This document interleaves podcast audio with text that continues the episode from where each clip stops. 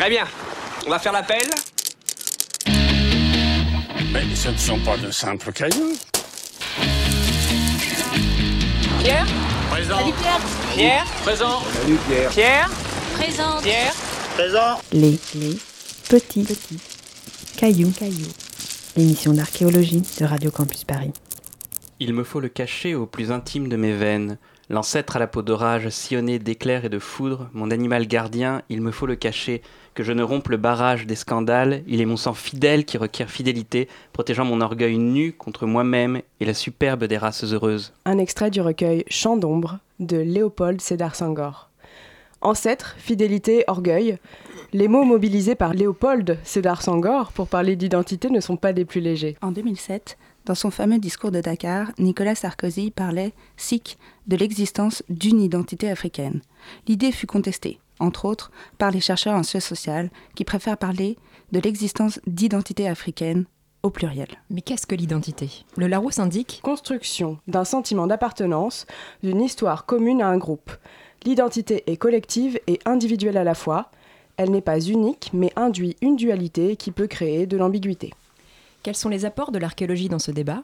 Comment l'archéologie participe-t-elle de la construction de l'identité, notamment en Afrique Pour nous aider à décortiquer cette question de la construction identitaire en archéologie et en Afrique, nous euh, sommes avec euh, Adrien Delvoye, docteur en archéologie et spécialiste de l'Afrique de l'Ouest, euh, rattaché au laboratoire Arscan. Bonsoir. Et en plus de tout ça, au sommaire, trois chroniques.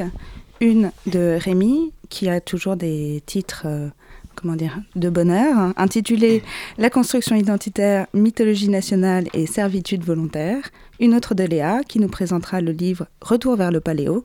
Et une dernière par moi-même sur un quartier de Bobo Dioulasso au Burkina Faso. Radio Campus Paris. Bonsoir Adrien. Bonsoir. Alors, tu as soutenu une thèse en archéologie sur les monuments mégalithiques du Sénégal et euh, tu as étudié toute la céramique donc, qui les accompagne. Tu continues à travailler régulièrement au Sénégal et ce soir, tu viens discuter avec nous de la construction de l'identité par l'archéologie en Afrique. Alors, qu'est-ce qui t'a attiré d'abord vers l'Afrique dans ton parcours d'archéologue? Alors, euh, tout d'abord, juste un grand hasard. Un grand hasard de, rencontrer des, personnes et des chercheurs qui, travaillaient sur ce continent depuis très peu, en fait, qui commençaient un programme de recherche, euh, plus particulièrement au Sénégal, et qui s'intéressaient donc à un patrimoine relativement méconnu et euh, peu étudié du point de vue de l'archéologie, qui sont euh, ces grandes structures funéraires euh, en pierre, dites mégalithiques, dont certaines sur lesquelles on a travaillé au Sénégal, en- fait, euh, sont classées au patrimoine mondial de l'UNESCO. Donc ça a commencé par un, un grand hasard, des discussions, une première mission de terrain, et puis euh, après les choses s'en- s'enchaînant euh, plutôt naturellement, euh, des, des missions annuelles. Alors toi, tu as travaillé surtout au Sénégal, mais est-ce que tu es allé aussi dans dans d'autres pays? Oui, alors bon, par, par la force des choses, après on est, on est amené à, à s'intéresser évidemment au contexte culturel. Je pense qu'on en parlera plus en détail par la suite dans lequel on travaille. Donc euh, d'abord visiter le pays, euh, le Sénégal, et ensuite euh, les pays alentours, donc euh, Gambie, Mauritanie, un peu le Mali, très approché Ouais, avant, ouais. Que, avant que ça devienne un petit peu compliqué politiquement. D'accord, donc tu dis avant que ça devienne compliqué, c'est-à-dire que tu as commencé à partir quand?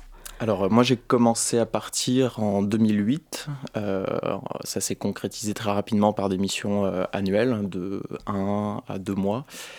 Et ensuite avec euh, les joies du doctorat, euh, des, des missions Ouais. de terrain, puis euh, des missions d'études, là aussi de 2 mois environ. Donc ça faisait vite en fait la moitié de l'année passée, passée au Sénégal et en Afrique de l'Ouest. Ok. Et du coup, euh, quelles sont tes relations avec les universités et les instituts en fait, euh, de recherche sur place? Puis surtout les, les gens, les universitaires. Oui, ouais, surtout les gens, ouais, oui, parce que c'est vrai qu'on on commence d'abord par là. euh, lors d'un chantier archéologique, euh, c'est vrai que pour tout travail de terrain, en fait, hein, on, est d'abord confronté aux gens, à son sujet d'étude. Euh, et c'est vrai que ces gens, ils sont représentés à la fois par les, personnes avec qui on travaille hein, euh, sur le terrain directement et les institutionnels, les gens qui, sont, qui appartiennent à des instituts de recherche ou à, à des universités ou encore au gouvernement des pays concernés. Donc c'est des relations qui, euh, pour nous, heureusement, se passent très bien euh, depuis euh, bientôt dix ans maintenant.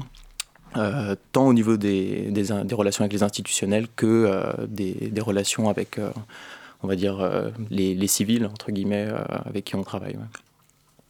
Donc des très bonnes relations de manière générale. Mmh. Donc tu es allé à l'université de Dakar, par exemple, tu travailles avec des professeurs là-bas? Oui, alors on, le, programme de fouille en fait, euh, qui est dirigé donc par Luc Laporte, un, archéologue euh, directeur de recherche au CNRS, est un programme qui est en fait en codirection avec euh, Amadi Bokoum, euh, donc là en l'occurrence qui était à l'époque euh, chercheur, directeur de l'Institut de recherche, l'IFAN, Institut fondamental d'Afrique noire, on aura l'occasion d'en reparler plus tard. Euh, et également d'autres euh, chercheurs euh, de, de, cet institut euh, de recherche et également d'autres chercheurs ouest-africains. Donc il y a des étudiants qui viennent travailler avec vous quand vous êtes là-bas ou... Alors oui, on parle des institutionnels, mais euh, un chantier okay. archéologique qui vit aussi effectivement euh, beaucoup avec les étudiants et ça fait également partie de, des missions de ces, de ces programmes de coopération, euh, c'est-à-dire de transmettre des savoirs également, euh, que ce soit des savoirs euh, théoriques ou alors des savoirs pratiques. Et là, en l'occurrence, en archéologie, on est plutôt bien placé pour euh, les savoirs pratiques. Donc, concrètement, comment on fouille un site archéologique. Et donc là, ça, c'est vraiment un, un, travail très très important qui est répété annuellement et qui s'inscrit vraiment sur, la, sur le long terme. D'ailleurs, petite question, c'est vous travaillez les gens qui travaillent avec vous, ce ne sont que des étudiants? Est-ce qu'il y a beaucoup d'étudiants? Et est-ce que c'est aussi simplement des ouvriers des, villages euh? Alors il y a les deux en fait. Euh, on, a, on a effectivement des étudiants euh, entre 3 et 6 qui viennent tous les ans fouiller et apprendre les, les, techniques de fouille. Et on a, alors là ça peut être assez variable, mais entre 10 et 30 personnes locales, on va dire des ouvriers, qui sont en fait euh, basiquement agriculteurs euh, tout le reste de, l'année et qui une partie de l'année euh, consacrent leur temps, euh, moyennant salaire évidemment, euh, aux activités de fouille sur, sur notre chantier. Donc là, ce qui est important aussi, comme dans le cas des étudiants, comme dans le cas des institutions, c'est de tisser des liens de confiance avec cette personne-là, avec ces personnes-là, pour, euh, voilà, pour tout simplement que le projet puisse euh, être pérenne et s'inscrire dans, dans la longue durée. Alors euh, aujourd'hui, on parle d'identité. Qu'est-ce qu'à ton sens euh, que l'identité? Mmh. On commence euh, mmh. fort. question Bonne simple. Question. Vous, avez, vous avez 4 heures. euh, c'est vrai que quand on va sur le terrain comme ça, euh, bon, voilà, on parle d'archéologie euh, pour mon cas, mais euh, ça peut être vrai pour toute autre science, science sociale, cette, cette, pratique du terrain et ce, cette collecte de données sur le terrain. Euh, quand on se situe dans un contexte euh, surtout extra-européen, euh, comme c'est le cas en Afrique, c'est forcément une, une réflexion qu'on a très vite, très tôt. Euh, comment se placer en fait par rapport, euh, mm. par rapport à cette, ces autres euh, et ces autres cultures. alors il y a, c'est un cheminement en général là aussi assez long. on passe par plusieurs étapes. D'abord, on a envie de, de s'identifier complètement. Euh, surtout quand on y va depuis plusieurs années déjà. Et en général, le, le, cap le plus difficile est le cap des 3 ou 4 ans, où on commence à s'apercevoir que même si on connaît très bien la culture, parfois on peut même commencer à parler un peu, un peu la langue ou certaines langues, on s'aperçoit qu'en fait, bah, on n'est tout ouais. simplement pas d'ici. Mmh. Et ça, c'est c'est au début un constat qui peut être un peu douloureux et au final qui aide à voir euh, beaucoup mieux les choses et à être beaucoup plus serein dans sa manière d'appréhender euh, la vie sur place et donc d'appréhender les, les, missions de terrain aussi. Alors, euh, qu'est-ce que tu penses du, du, coup de cette définition qui disait que l'identité est collective et individuelle à la fois? Est-ce que du coup c'est un truc que, que, toi tu vas ressentir sur le terrain avec les gens avec lesquels tu vas évoluer? Est-ce que tu rencontres des personnes qui ont des mmh. Comme ça très différentes est-ce que finalement il y a quelque chose qui, euh, qui est assez global aussi et, partagé en fait dans les endroits dans lesquels tu te, tu te rends? Alors oui, cette, euh, cet aspect de construction d'identité, il est vraiment, euh, je pense qu'il est mutuel en fait. Il est vraiment mutuel, c'est-à-dire que on apprend énormément de, du contexte culturel dans lequel on est, on apprend énormément de, des gens auprès de, de, qui on évolue, et quelque part, eux aussi, un petit peu, apprennent à, à nous découvrir. Mm -hmm. Et donc, il y, y, a vraiment un échange euh, mutuel dans ces cas-là. Après, euh, on apprend aussi à découvrir, euh, comme dans toute société, différents types de personnes. On voit tout type de pensée, tout type de positionnement, qu'il soit politique, religieux ou autre. Ouais. Et donc c'est vrai qu'il faut, il faut apprendre à ne pas tout prendre pour euh, argent comptant et euh, savoir faire le tri, savoir se positionner. Et euh, bon, je pense que ça, c'est quelque chose que, que les gens qui voyagent régulièrement sont aussi habitués à, à- à appréhender en fait. Mm, mm. Et du coup, en quoi cette construction de l'identité, elle va pouvoir reposer sur le passé et du coup, ton- bon, on va pas rentrer directement dans ton Mm. travail d'archéologue, mais est-ce que vraiment y a- ça nourrit en fait la construction de l'identité? Ça la nourrit dans le sens où euh, quelque part on est, on est peut-être un petit peu plus armé euh, pour voyager dans ces pays-là quand on a le, j'emploie un anglicisme, on a le, le background, Le euh, bagage le- historique. le bagage ouais, ouais. historique euh, avec nous. Euh, ça peut aider à relativiser beaucoup de choses, à mieux comprendre beaucoup de choses. Euh, après, c'est un, vaste, un très vaste sujet. et, euh, le rapport entre l'archéologie et l'identité, euh, c'est souvent pas celui qu'on croit. Euh, en tout cas, on n'est jamais préparé réellement euh, Mm, en tant mm, que personne sur le terrain à, à savoir à quelle situation on va être confronté. Donc euh, là encore, un, c'est un vaste sujet, mais on aura l'occasion d'en Ouais. reparler. Ben, on va y revenir juste après une petite pause musicale.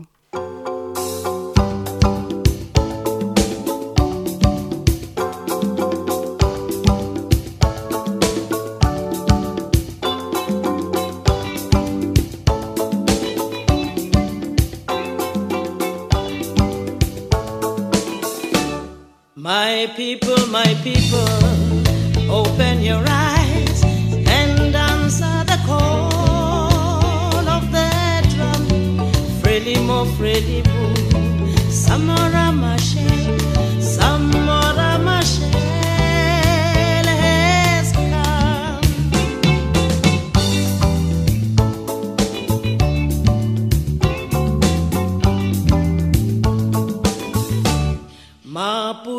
Maputo, home of the brave,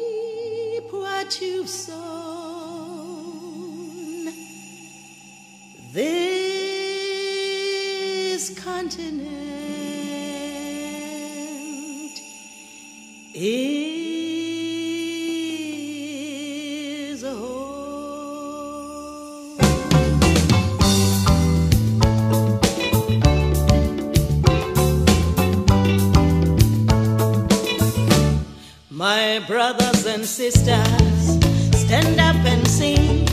Eduardo Montani is not gone. Frelimo, Frelimo, your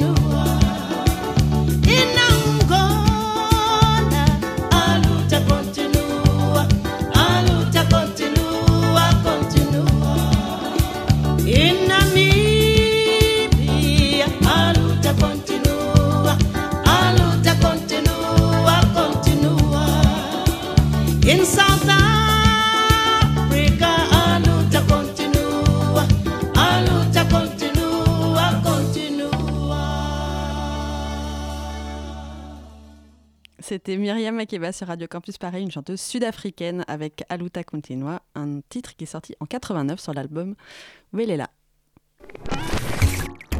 Radio Campus Paris.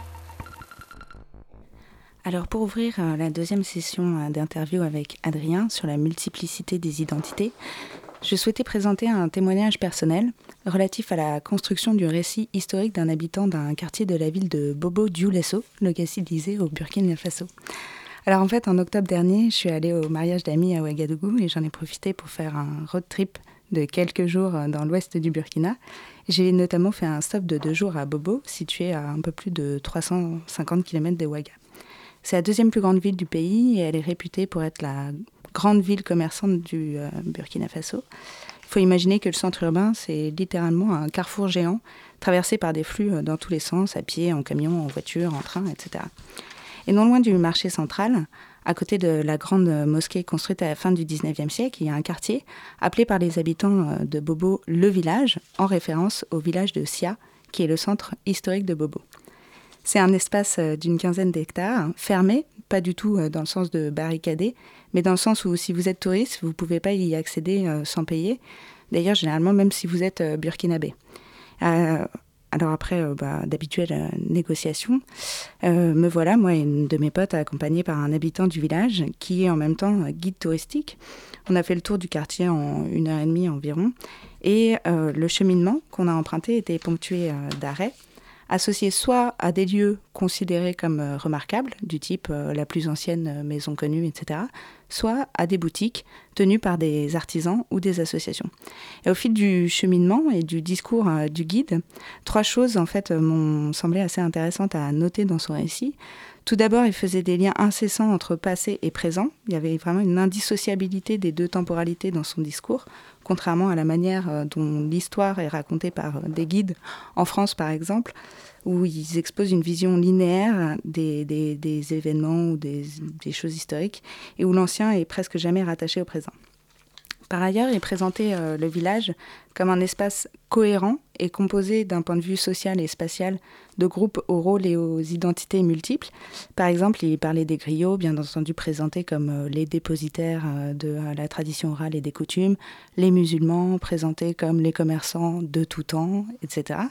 Et dans le discours, chaque groupe était associé à un, enfin, avait un ou plusieurs rôles particuliers au sein du fonctionnement social, et l'ensemble, c'est-à-dire le village vraiment dans son ensemble, était présenté comme harmonieux. Et cette harmonie sociale, d'ailleurs, elle n'est pas, spécifique euh, au discours du guide, puisqu'on la retrouve dans, dans la fiche euh, des listes euh, indicatives d'inscription du village de Sia au patrimoine mondial de l'UNESCO. Cette fiche, écrite en 2012 par le ministère de la Culture et du Tourisme du Burkina, dit SIC Témoin de la mémoire collective du village, Sia est le symbole d'une cohésion sociale réussie. On y retrouve la grande mosquée, construite en 1892, la chapelle de Sia, construite pendant la colonisation, et plusieurs lieux de culte de la religion traditionnelle bobo, dont les marigots, Oué et Sagno, d'où on retrouve les silures sacrés, symbole actuel de la ville de Bobo Dioulasso. Donc c'est vraiment le symbole euh, d'une cohésion sociale, surtout d'une cohésion en fait euh, religieuse, et on voit bien la, volonté politique euh, d'asseoir, d'asseoir ça. Et enfin, la troisième chose qui était intéressante à noter dans le discours du guide, c'est qu'une grande partie du récit portait sur l'ancienneté des lieux, et cette ancienneté, elle recouvrait en fait deux objectifs. Premièrement, une fierté locale d'habiter dans le village et pas ailleurs dans Bobo. Et deuxièmement, une mise en concurrence de Bobo avec euh, Ouagadougou, car selon lui, Bobo est un lieu de peuplement qui est plus ancien. En réalité, la tradition orale, euh, elle rapporte plusieurs versions de l'origine du village de Sia, et selon les versions, les dates euh, varient entre le Xe et le XVe siècle. Alors au final, en fait, ces trois points, on va dire le lien passé-présent, l'harmonie sociale dans la diversité et l'ancienneté des lieux forment beaucoup plus qu'une simple présentation touristique du village, mais sont, je crois, les éléments de la construction de l'identité revendiquée par les habitants du quartier. Revendication d'autant plus forte que la municipalité de Bobo aimerait avoir la main mise sur le quartier, d'après ce que j'ai compris, pour y jouir du tourisme, ce qui impliquerait le démantèlement de certaines habitations, car considérées comme non authentiques, car construites avec des parpaings, des toits en tôle, etc. Et ce qui impliquerait aussi que ce soit la municipalité qui jouirait financièrement du tourisme, alors que pour l'instant, tout est organisé par euh, le, quartier en autonomie. Il me semble là que l'identité particulière euh, du village revendiqué par les habitants, c'est un, des- un moyen en fait pour eux de légitimer leur autonomie face à la municipalité, car le tourisme, même s'il n'y a pas euh, énormément de touristes euh, à l'année, c'est une entrée financière qui est très importante pour les habitants de ce quartier qui sont comparativement aux autres résidents de Bobo particulièrement pauvres en fait. Et voilà pour la petite chronique. Merci Julie pour ce, ce récit. C'est intéressant ça, le lien euh, du coup entre le, passé et le présent qui a l'air vraisemblablement très fort du coup dans, dans cet endroit du Burkina Faso. Est-ce que toi aussi tu as, pu re- ressentir ça Adrien Euh, Un lien vraiment comme ça, assez, euh, une continuité quoi entre ce qui s'est passé avant et ce qui se passe aujourd'hui? Alors je vais prendre un contre-exemple total, c'est-à-dire que nous, quand on est, nous sommes arrivés donc à Wanar, au Sénégal, donc sur ce site patrimoine mondial, on a embauché euh, une euh, dizaine, quinzaine, euh, quinzaine d'ouvriers et évidemment on leur a demandé quelle était leur relation avec, ces sites qui sont assez nombreux à vrai dire dans la région. Et, en fait on, s'est rendu compte qu'il y avait un lien qui était très ténu et qui, qui tenait simplement en fait au fait que petits ils allaient jouer euh, sur ces monuments de pierre. Mais ils considéraient en- alors ils devinaient quand même un petit peu que c'était des, des sépultures. Euh, même s'il y a toute une mythologie autour euh, une tradition orale comme vous l'avez vous vous évoqué. Le lien était quand même très ténu très distant et en aucun cas euh, ils considéraient ces monuments comme les vestiges euh, de, euh, de, de leurs ancêtres éventuellement. Donc ce qui a aussi simplifié notre travail au début pour euh, travailler sur ces monuments-là. Euh, sachant qu'il s'a- il s'agit de, de sépultures, donc c'était plus simple de, de fouiller des sépultures qui ne les concernaient pas plutôt que la sépulture du grand-père. Oui, je vais juste enfin, d'une certaine manière, c'est pas forcément euh, étonnant.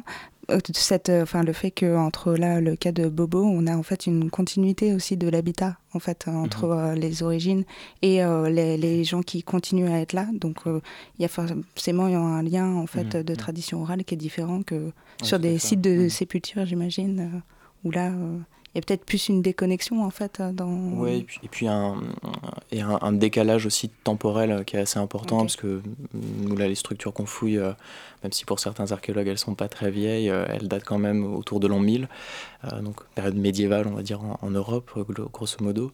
Euh, donc c'est vrai que c'est quand même très distant dans le temps, ce qui explique aussi ce- cette déconnexion vis-à-vis des populations locales.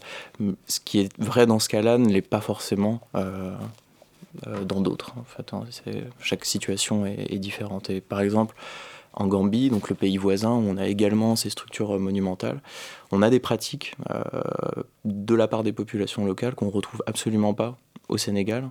Euh, alors qu'on peut-être été apportées par les touristes d'ailleurs, mais qui consistent en fait à empiler des petites pierres sur, Mhm. ces, sur ces monuments en pierre, euh, donc des choses qu'on retrouve et que les touristes font euh, un peu par- des, euh. des petits cairns voilà, euh, bouddhistes, pseudo-zen, euh, voilà. Donc je sais pas si ça vient de là, mais en tout cas, c'est une pratique euh, qui, est, euh, qui est attestée largement en, en Gambie, qu'on retrouve pas du tout euh, au Sénégal.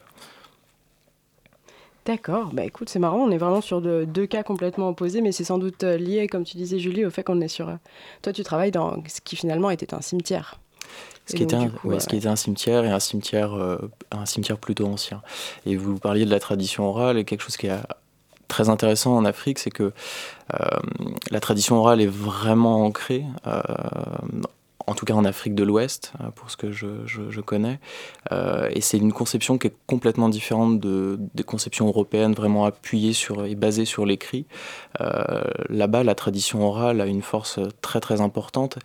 Et ce qu'on sous-estime souvent, de moins en moins maintenant heureusement parmi les universitaires et les chercheurs, mais c'est la précision en fait de cette tradition orale qui peut être extrêmement importante en fait et qui peut permettre de retracer des généalogies euh, parfois à 10, 15, 20 ans, 50 ans presque. Et, quand Ah même, ce qui est quand même pas mal, et sur énorme. euh, 400, euh, 400 ans à peu près pour, pour les exemples les plus, les plus longs, quoi, et les plus, on va dire, exceptionnels. Mais, donc là aussi, le lien avec l'identité repose sur des choses qui peuvent être très concrètes, mais qui sont pas forcément perceptible de la part euh, directement d'Européens. et, euh, Oui, c'est ça. Nous, Mm. nous, on va visiter les sites archéologiques, mais finalement, c'est peut-être pas une pratique. euh, Ouais, ouais, ouais. Et, et puis il y a toute cette notion, euh, bon, là avec l'incendie de Notre-Dame, euh, on parle beaucoup de patrimoine.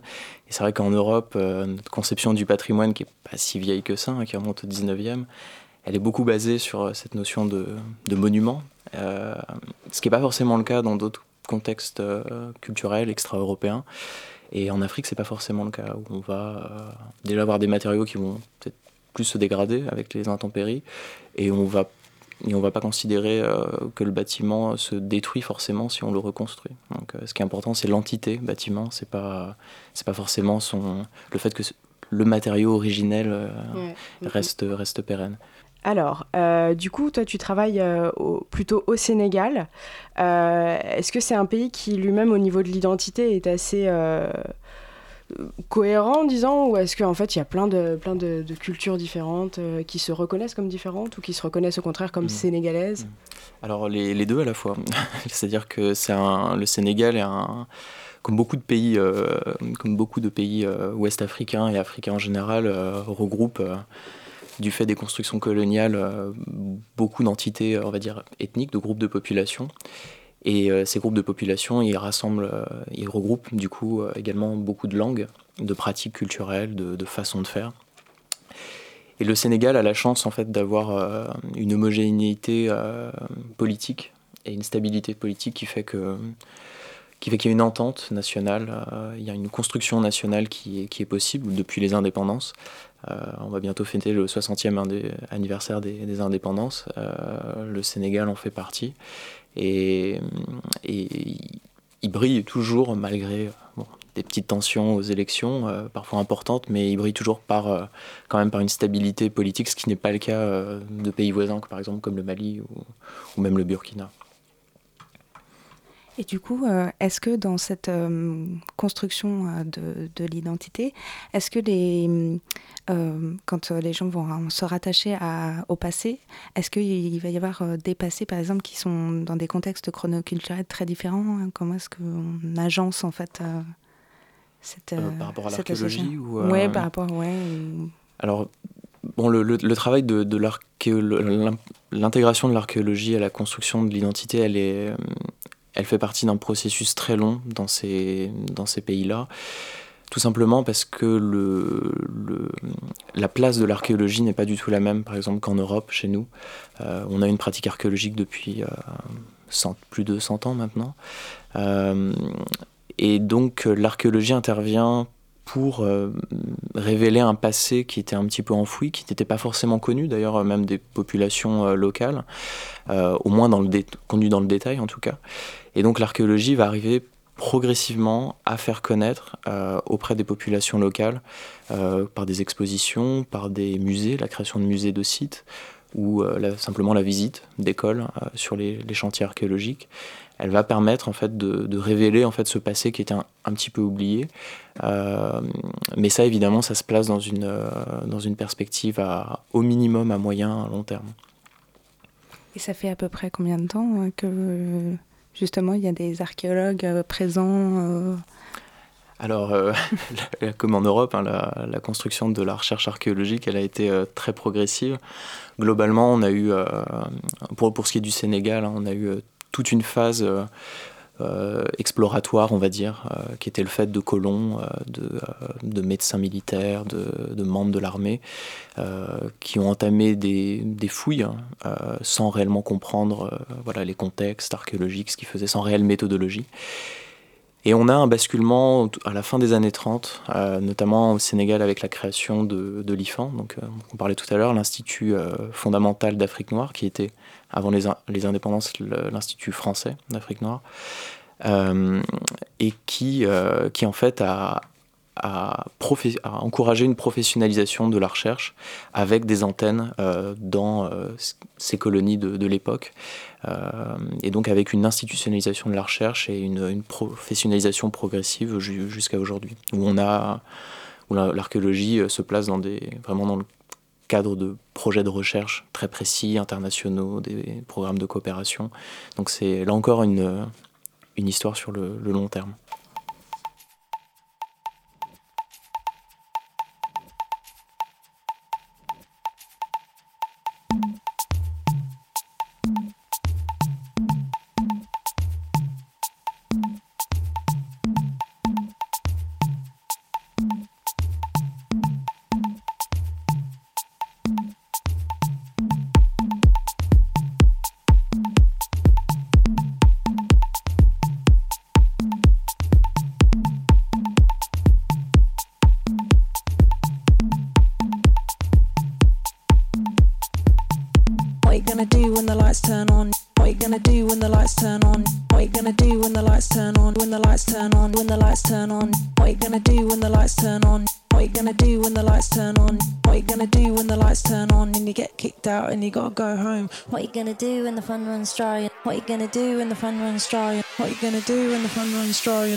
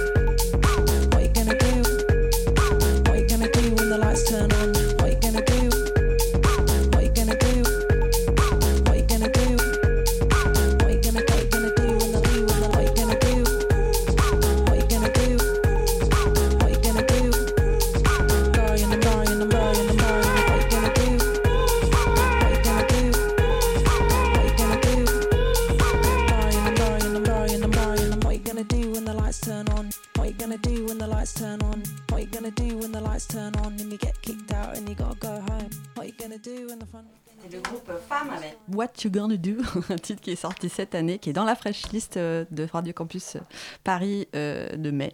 Et vous êtes toujours en train d'écouter l'émission Les Petits Cailloux. Radio Campus Paris. Oui, alors bah, moi aujourd'hui je vais vous parler de construction identitaire, mythologie nationale et, servitude volontaire, donc un, bien chouette programme. On aura compris qu'il y, a une ligne générale dans mes chroniques qui sont toujours plus d'espoir. Alors, yes. euh, et on va commencer par euh, quelques descriptions qu'on peut glaner ici et là. Je vous donnerai ensuite d'où elles viennent. Alors, euh, par exemple, à propos de euh, paniers réalisés par des malgaches au 19e siècle et du constat qu'ils préféraient, les, malgaches, utiliser leur production plutôt que les importations occidentales de l'administration coloniale, on peut lire quelque part. C'était sous-estimer d'une part la capacité ingénieuse à exploiter les ressources naturelles et l'inventivité déployée pour donner euh, une forme qui suive, avec une grande économie de moyens souvent, la, la fonction de l'objet. Certaines productions se rapprochent de ce fait de la notion de design. Bon, la dernière phrase, elle est juste un peu con. Le reste, c'est vrai que c'est toujours un peu bizarre. Euh, euh, apparemment, avoir un objet qui est esthétique et fonctionnel, c'est l'apanage des blancs occidentaux. Mais alors les malgaches, c'est toujours surprenant de voir ça. On, sous-estime leur ingéniosité. On peut aussi lire euh, quelque part ailleurs dans cette même institution de l'éthologie, alors ça c'est la science du comportement des animaux, à l'ethnologie, donc ça c'est l'étude de l'autre, il n'y a qu'un pas. Et ben, tout ça c'est récent, c'est pas tiré du discours de Dakar dont on a déjà pas mal parlé au cours de cette émission, non, ces mots ils proviennent d'une institution publique dont le slogan est là où dialoguent les cultures. Alors le musée du Quai Branly, il date pas de la période coloniale, il a été ouvert en 2006 et il y a certainement des gens dans le projet qui pensaient que le dialogue des cultures pouvait réellement exister et que la démarche est réussie. Alors parmi les outils du dialogue, une base de données qui recense tous les objets et qui est consultable par tout le monde, qui n'existe quand même qu'en français, alors que les collections sont strictement internationales et ne concernent pas du tout que le monde francophone. On a aussi un ancien responsable de l'unité patrimoniale des collections Amériques qui estimait encore en 2012, au cours d'une conférence au Muséum d'histoire naturelle, que les collections ethnographiques de la France étaient propriété de la République et que donc les populations autochtones, quelles qu'elles soient, n'avaient aucun droit de regard dessus. C'était au moment de l'affaire des têtes maoris, euh, quand les maoris demandaient la restitution de ces têtes, il avait dit ça appartient à la République. Euh, ils nous en ont vendu deux sur les six qu'on a, les quatre autres on les a piqués pendant qu'ils dormaient, mais on les garde, elles sont à nous. Alors ce musée qui a eu du mal à trouver son nom et dont la fonction n'est jamais clairement définie, alors c'est quoi? Musée des collections extra-européennes, mais alors aussi extra-occidentales, des anciennes colonies du tiers-monde, enfin bon, c'est pas toujours très clair. Eh ben, elle a sa propre idée du dialogue, toujours dans le même sens, en parlant à l'autre qui n'est qu'un autre, étranger à la culture du musée et à laquelle c'est cet autre qui doit s'adapter, et déjà en commençant par parler sa langue. Pourtant, les avis sur le musée en donnent un bilan globalement positif, j'avais envie de citer Marchais, Euh, comme si les acteurs et certains spectateurs de cette institution ne voyaient pas ce que nous, nous voyons et préfèrent rester dans un mythe, celui de la mission bénéfique de la France à l'étranger, de la France-Afrique, les bienfaits du CFA pour le développement économique, de la présence militaire pour assurer la stabilité dans l'Afrique centrale, occidentale, etc. Et tout ça, évidemment, loin des horreurs de la colonisation dont on parle le moins possible. On préfère, par exemple, changer les titres des tableaux plutôt que d'expliquer le sens du mot nègre. Alors ça, c'était dans l'exposition Paysage des lointains, qui présentait les collections de la Porte Dorée, c'est-à-dire les collections de l'administration coloniale, euh, sur lesquelles les tableaux avaient été renommés. Par exemple, Portrait d'une femme nègre, qui était un tableau du début du, du 19e siècle, avait été renommé euh, Portrait d'une femme, machin, de la tribu, un tel, et en dessous, en petit, ancien titre, Portrait d'une femme nègre. Et donc, ce qui fait que de cette façon, on n'a pas besoin de s'en affranchir, il suffit de réécrire le passé. Alors pour l'instant, je parle du Quai c'est une cible facile, d'autant que si on me connaît, ou même simplement si on écoute cette chronique depuis le début, euh, on comprend que je ne les porte pas exactement dans mon cœur. Et d'ailleurs, cette chronique, l'élément déclencheur, en fait, il, est français, mais c'est pas le Quai euh, et c'est dans une déclaration qui concerne les Français euh, eux-mêmes. Le 8 mai dernier, célébration de l'armistice de la Seconde Guerre mondiale, notre cher ministre de l'Intérieur, Christophe Castaner, a déclaré Partout en France, des policiers ont pris le maquis. Partout en France, des policiers ont guetté l'ennemi, traqué la haine, combattu l'oppression. Partout en France, des policiers ont fait le choix de la résistance. Le mythe fondateur pour s'assurer la construction identitaire ne concerne pas que les autres, il nous occupe aussi. L'ironie de l'histoire, c'est que quand j'ai découvert ça, j'étais justement en route vers le quai Branly, euh, vers le quai Branly, pardon. Leur euh, bibliothèque de recherche est très bien, et comme quoi je rejette pas tout non plus, j'arrive même à faire des blagues sans me rendre compte. Euh, et en fait, quand on descend du, métro en arrivant par ligne 6, moi c'est mon chemin hein, depuis Place d'Italie, euh, on descend à la station Birakeim et on passe forcément à côté d'un monument placé sur un bout de quai de la Seine entre une voie rapide et le chemin de fer du RER euh, pour nous rappeler un bâtiment détruit pour des raisons immobilières, mais surtout parce qu'il gênait le, mythe- national, c'est le, vélodrome d'hiver. Alors pensez à tous ces héros de la police française qu'on estime, d'après les, dernières recherches historiens, à peu près 9000, qui étaient là, si près d'ici en 1942. Je me suis dit que la création identitaire, elle, elle est partout et permanente. Alors on essaie tout le temps de se justifier par un passé idéalisé qui nécessite de revisiter certains événements, d'en réécrire, mais aussi d'en détruire.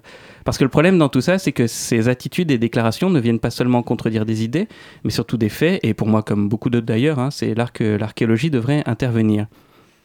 Mais finalement, dans tout ça, ce qui m'agace le plus, C'est pas la direction du Quai Branly qui ne regarde l'autre que comme un étranger avec euh, suffisance et paternalisme, ou le ministre de l'Intérieur qui réécrit notre passé de façon abjecte en, balayant toutes les victimes du revers de la main.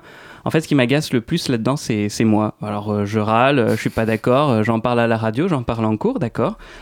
Mais je suis archéologue et la construction de ces discours, ça fait partie de mon travail et pourtant, au final, je laisse aller des choses qui viennent nier l'essence même de ce que je fais. De la Boétie, il a écrit, je cite trucs voilà, un peu comme ça, euh, Il n'est pas croyable comme le peuple, dès lors qu'il l'est assujetti, tombe si soudain en un tel et si profond oubli de la franchise qu'il n'est pas possible qu'il se réveille pour la ravoir, servant si franchement et tant volontiers qu'on dirait à le voir, qu'il n'a non pas perdu sa liberté mais gagné sa servitude. Eh ben, L'utilisation politique, la construction des mythes pour glorifier une identité qui n'existe pas, c'est nous qui l'autorisons par la servitude volontaire. Merci beaucoup Rémi pour euh, cette mise en ambiance, mais cette euh, ouverture euh, de l'actualité de la construction identitaire en Afrique. Et Mathilde, euh, à propos de ça, on va encore parler du fameux discours de Dakar. Oui, on reste assez politique. Je vais donc vous lire un tout petit extrait du discours de Dakar de Nicolas Sarkozy qui, qu'il a prononcé le 26 juillet 2007 pour un petit peu voilà, relancer la discussion sur l'identité africaine. Je cite.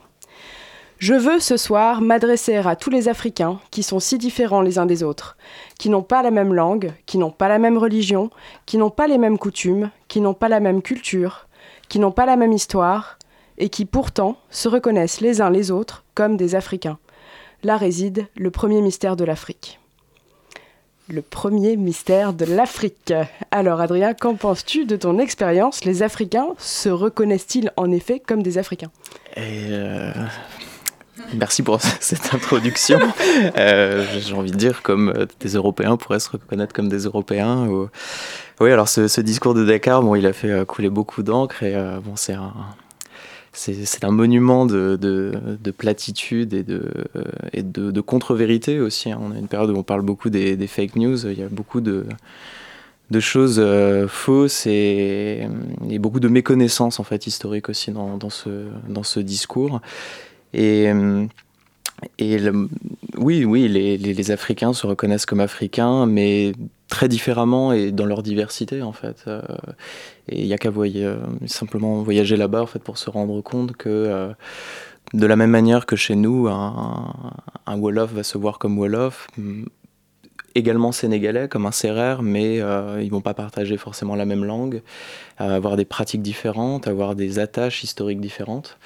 Et de la même manière que chez nous, où un Breton euh, et un Alsacien, un Corse, un Basque euh, vont partager un- une même nationalité et pourtant euh, peut-être aussi un, passé différent. Donc oui, ce, discours de Dakar, il est, assez confondant en fait. Heureusement, il, il y a eu beaucoup de rectifications de la part d'universitaires, de chercheurs pour, pour refaire un point euh, justement de vérité sur, euh, sur ce que pouvaient être les identités africaines à travers son histoire notamment. Et du coup, quelle est la place que tient aujourd'hui l'archéologie de l'Afrique subsaharienne en France? Alors, un- à mon sens, un- une importance croissante, euh, mais là aussi, ça, tout dépend du point de vue dans lequel on se place. Tout dépend si on prend en compte la recherche euh, scientifique telle qu'elle peut être pratiquée au CNRS, à l'université, ou, ou la recherche, euh, là pour le coup, l'archéologie africaine euh, et subsaharienne plus particulièrement est, est en grand danger, notamment à l'université de Paris 1, ou même au CNRS à travers des, des budgets qui sont euh, parfois alarmants, Mhm. alarmants de, De plus en plus bas. de plus en plus bas, voilà. Euh, en revanche, euh, à ma connaissance, il me semble que les programmes du secondaire commencent à intégrer depuis quelques années euh, une histoire, euh, des ébauches d'histoire de l'Afrique. Alors aussi parce que euh, l'Afrique de l'Ouest a été, à la période médiévale, énormément en contact avec les franges nord de la- de l'Afrique, le Maghreb, et également par son intermédiaire avec, avec la Méditerranée et l'Europe. Donc, donc ça c'est un point positif. Après, je, pense qu'il y y a beaucoup de, de méconnaissance encore de, de ce qu'est réellement l'histoire de ces régions-là. Et on- dans l'esprit de, de- de beaucoup, je pense, il y a encore euh, cette image euh, d'un passé, euh, d'un passé peut-être pas inexistant, mais en tout cas dont on, euh, dont on ignore tout. Léa, qui Une cherche le question du coup. Oui, je cherche le micro effectivement. Euh, tu parlais d'attente. Est-ce que du coup tes travaux, euh, comment est-ce qu'on, comment est-ce qu'ils sont accueillis? Est-ce qu'ils sont accueillis avec euh, les, les bras Avec ouverts, bienveillance, avec bienveillance euh, Non, mais comment ça se passe euh, Ouais. concrètement Mm. Euh, bon, là encore une fois, hein, ça, ça dépend de, de- des contextes. Nous, on a la chance d'avoir une très grande bienveillance euh, depuis euh, le début de nos recherches. et concrètement, ça se traduit d'abord sur le terrain. Euh, par la visite d'écoles, hein. Euh, par exemple, tous les ans, on a les écoles euh, des villages alentours qui viennent, qui viennent visiter le, chantier de fouilles. Donc à chaque fois, c'est un grand plaisir pour les enfants de, de voir des toubabs jouer dans la terre et dégager des mètres, des mètres cubes en plein soleil. Mais au-delà de la blague, ils sont réellement intéressés par, et passionnés par l'histoire, cette histoire justement, dont ils n'ont pas connaissance pourtant qui est si proche, euh, si proche d'eux. Donc ça, c'est un, premier point qui est un petit peu, euh, qui est un petit peu euh, basique. Dans, la même veine, on a aussi toutes les discussions qu'on peut avoir avec les gens des villages, avec nos propres ouvriers, qui sont d'ailleurs maintenant des, très bons archéologues, même parfois meilleurs que certains étudiants euh, européens. Euh, et ensuite, il y a des choses un petit peu plus, euh, construites, plus officielles, comme des expositions. Et puis après, tout le travail scientifique de, valorisation à travers des articles, des monographies et, autres. Mais au Sénégal, on a une, vraie bienveillance et une vraie envie de valoriser ce patrimoine-là. Aussi, euh, parce qu'il bon, faut pas, faut pas être dupe non plus, aussi parce que cette valorisation peut avoir un intérêt euh, économique. Et, pourquoi pas Et pourquoi pas Si ce patrimoine peut également euh, aider au développement économique d'une région, d'un village, c'est d'une pierre deux coups et c'est tant mieux. Du moment que c'est fait intelligemment, Du coup, tu parlais des ouvriers avec lesquels tu travailles. Mm. Comment est-ce qu'ils voient cet euh, intermède de, de vie euh, archéologique? Est-ce que vous en parlez? Alors pour eux, d'abord, euh, bon, très basiquement, concrètement, ça représente une, une aubaine financière, puisque bon, ils sont agriculteurs, donc euh, dans ces régions-là, euh, il y a toute une partie de l'année euh, qui est sans activité. Euh, Puisque c'est la saison sèche. Donc c'est vrai que le fait de venir euh, sur ce chantier, c'est un apport euh, financier supplémentaire qui est non négligeable.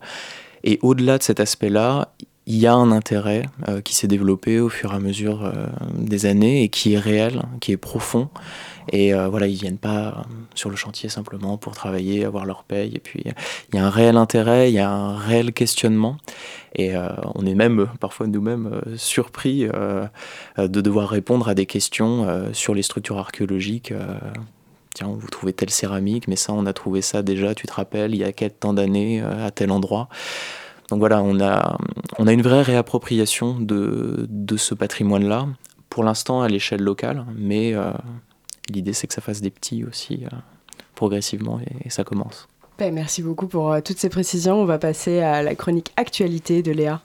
Actualité littéraire. Alors avant de vous parler d'un livre, écoutons quelques extraits de vidéos en ligne.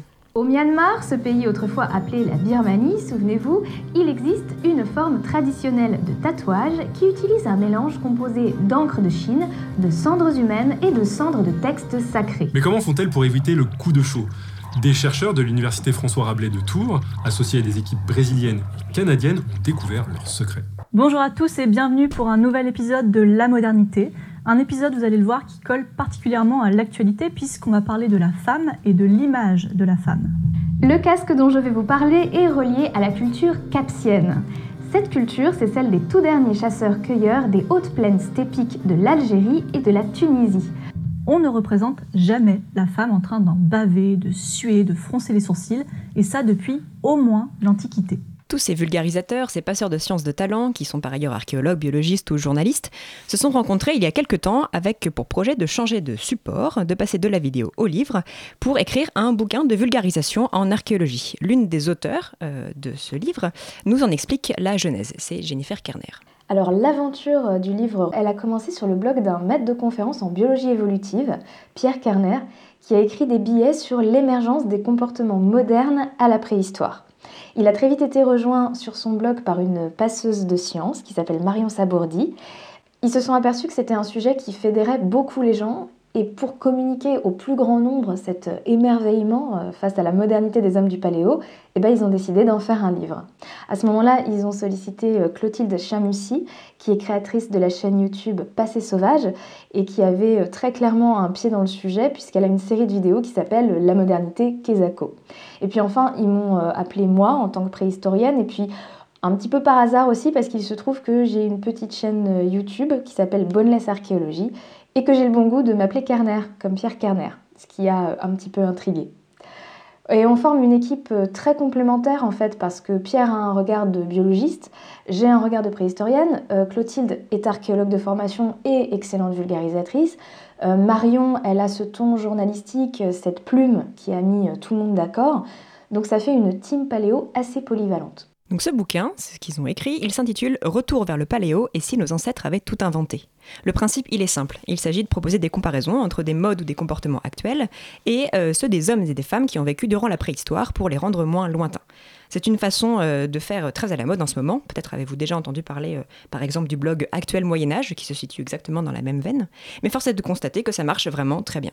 La lecture de ce livre vous permettra de connaître l'origine des tatouages, des bijoux bling-bling, du street art, de la biobrique ou encore des boissons fermentées. Car figurez-vous que toutes ces choses existaient déjà à l'époque de la préhistoire.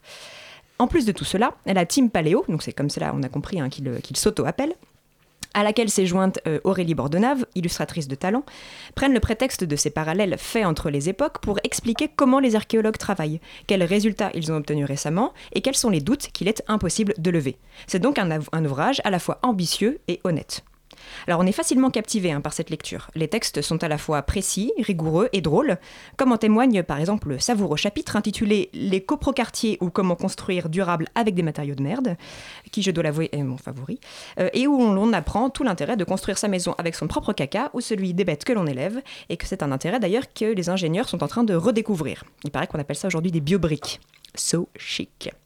On trouvera d'ailleurs à la fin de ce chapitre une double page intitulée Maison en crotte, le tuto, qui vous permettra de faire votre propres expérimentations dès demain hein, pour profiter comme il se doit du week-end de l'ascension. La team Paléo réussit ce pari euh, assez peu souvent tenu d'être sérieux tout en étant léger ce qui est un savoir-faire malheureusement peu maîtrisé dans les cercles universitaires, souvent réticent à l'idée de se frotter à l'exercice ardu de la vulgarisation, qui reste de toute manière trop peu valorisé et c'est bien dommage. Alors Clotilde Chamusy, Jennifer Kerner, Pierre Kerner, Marion Sabourdi et Aurélie euh, Bordenave, eh bien, ils le maîtrisent parfaitement cet exercice. On n'a qu'une hâte, c'est de pouvoir acheter euh, le tome 2. Et en attendant, eh bien, si, nous étions en novembre, je dirais que c'est à mettre sur, sous tous les sapins. Mais comme on est à la fin du mois de mai, je dirais que ce petit bouquin est à mettre dans tous les sacs de plage. Courez chez votre libraire préféré. Eh ben, merci beaucoup Léa. C'est publié chez qui? Effectivement, j'ai oublié de le dire. C'est publié chez Flammarion. Ça fait à peu près 200 pages et ça vous coûtera la modique somme de 18 euros. Ok, bah super. Bah, en fait, on arrive à peu près vers la fin de notre émission. Donc euh, avant quand même une petite actualité euh, bientôt en fait euh, du, du j'ai oublié les, les dates. Alors, en fait, traditionnellement les petits cailloux sont le partenaire hein, d'un festival d'un super festival de la cinéma. septième édition cette année. Hein, elle s'appelle le festival Bobine et Parchemin qui est donc le, le, festival du film médiéval qui est consacré cette année aux croisades, à la thématique des croisades. Donc c'est du 13 au 15 juin au cinéma Les Écoles 21 qui se situe au 23 rue des Écoles et donc on aura trois films Alexandre Nevsky le jeudi, Saladin le vendredi et le septième saut le samedi. Toutes ces projections sont suivies de discussions avec des professionnels en histoire et en cinéma. Ça va être passionnant et c'est 5 euros par soir. Et, euh, et, le septième saut, si vous avez aimé ma chronique, c'est le même ton. Voilà, donc c'est chouette. bah, en tout cas, déjà, euh, eh ben, merci beaucoup Adrien. Merci à vous pour l'invitation. Euh, c'était trop cool et on a appris plein de trucs. Et, euh, et bah merci, en fait. Ça vous a aidé à mieux comprendre les, utilisations politiques, en même temps ce qui se passe vraiment, euh, finalement, parce qu'on connaît pas on connaît pas ça si bien que ça euh, finalement et c'est l'archéologie dans ce secteur-là est, est, peu montrée et diffusée finalement en France donc c'était très agréable. Merci à vous, merci. Merci à Rémi, merci donc à Adrien, à Mathilde, à euh, Léa et euh, surtout un grand merci à Hugolin merci qui Hugolin. voilà est venu spécialement pour nous aujourd'hui. On est en direct alors et que est venu. voilà alors que on est un jour férié. Merci à tous et bon été. Bon été à l'année prochaine.